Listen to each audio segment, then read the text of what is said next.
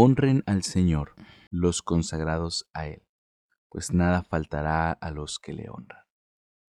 Espíritu Santo, Paracletos, amigo nuestro, muchísimas gracias por esta palabra.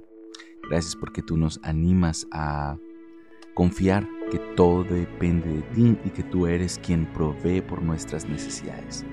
Gracias porque quieres que podamos vivir en esta confianza de que tú proveerás todo y nada nos faltará.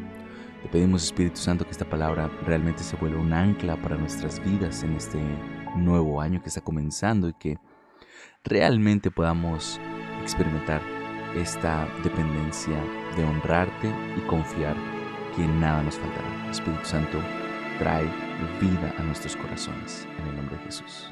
Amén. Este es un pasaje que encontramos en el eh, libro de los Salmos, capítulo 34, versículo 9.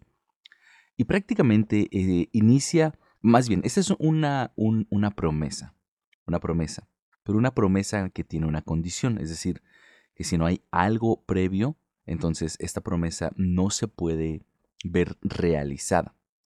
Ahora, la condición que hay aquí eh, previamente es simplemente honrar al Señor. Honrar al Señor. ¿Y qué significa honrar? Bueno, realmente la palabra honrar tiene una connotación de obedecer a alguien, de glorificar a alguien, de respetar a alguien, de rendirle cierto eh, tributo a alguien.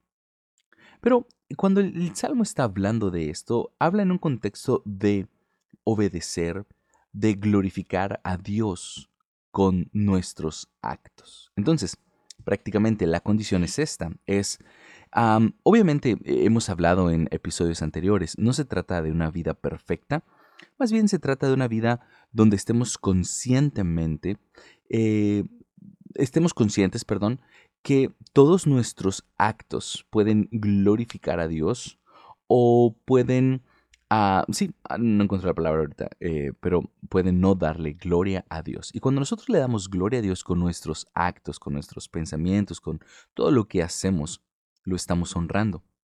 Y al momento de honrarlo, entonces podemos descansar en esta promesa, que no nos faltará ningún bien. Ahora, en medio de esta promesa, eh, después de esta primera condición de honrar, hay algo en medio, y esta palabra es consagrados. Y la palabra consagrados no se refiere únicamente a un grupo de personas como sacerdotes, religiosas, eh, personas que han decidido no casarse y poder eh, dedicarse a tiempo completo al 100% a extender el reino de Dios por medio de de mantenerse en castidad por, por toda la vida, eh, estar con votos de pobreza y vivir, por ejemplo, en una comunidad religiosa, en un monasterio, eh, etc.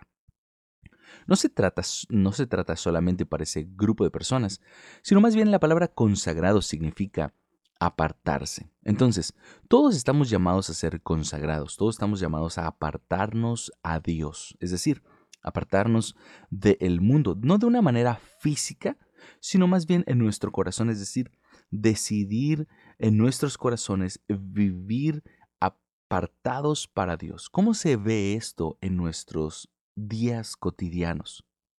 Pues se ve de una manera muy concreta con respecto al estilo de vida que nosotros decidimos vivir en medio de nuestra sociedad.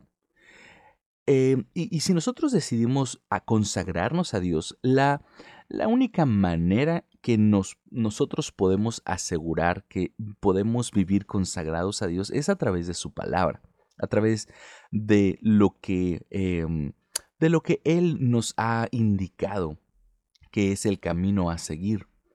Sabemos que Jesús nos indicó de una manera muy clara a través de, de su palabra la manera en que nosotros debemos vivir, a través de vivir eh, rodeados con la atmósfera del perdón, de, de hacer pagar el mal, que nos hacen con bien.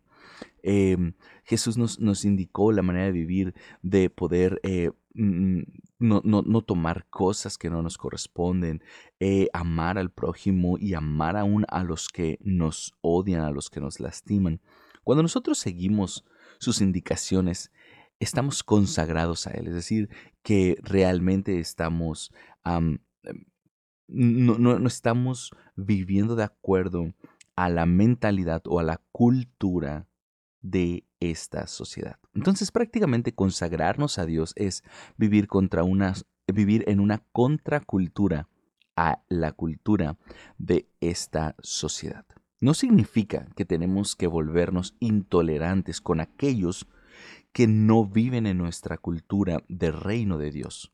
No significa que vamos a despreciar a las personas que, que actúan o que piensan de una manera diferente. Pero sí, pero sí tenemos nosotros que mantenernos firmes en nuestros valores y convicciones del reino.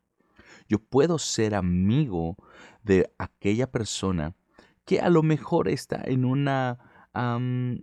sí, basa su vida a una cultura, por ejemplo, voy a decirlo así, eh, de aborto o, de pensar que, puede eh, cambiar el género sexual. Yo no voy a ser intolerante con esa persona, pero eso no significa que no puedo em, ser respetuoso con esa persona, no, significa que no puedo amar a esa persona.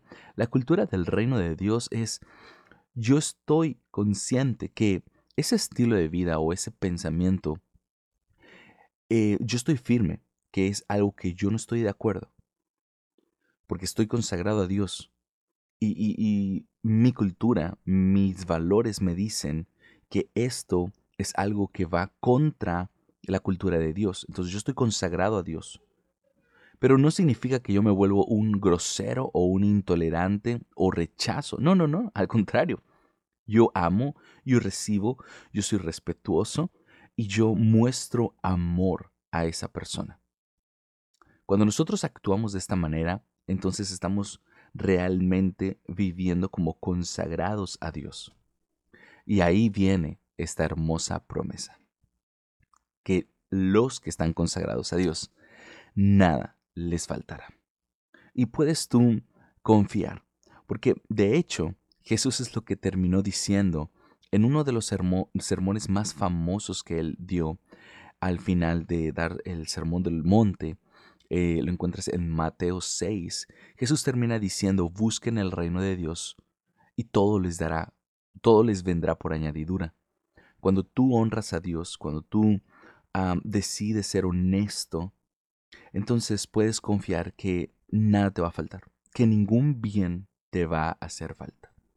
Dios es experto en abrir puertas, en proveer de maneras que nosotros no podemos imaginarnos. Así que yo solamente quiero animarte a que puedas eh, decidir a partir de hoy honrar a Dios con lo que haces, con lo que dices en tu trabajo, con tu familia, con tu esposo, con tus hijos, con eh, tus vecinos, con aquellas personas que a lo mejor tienen ideas equivocadas o ideas contrarias a nuestra cultura.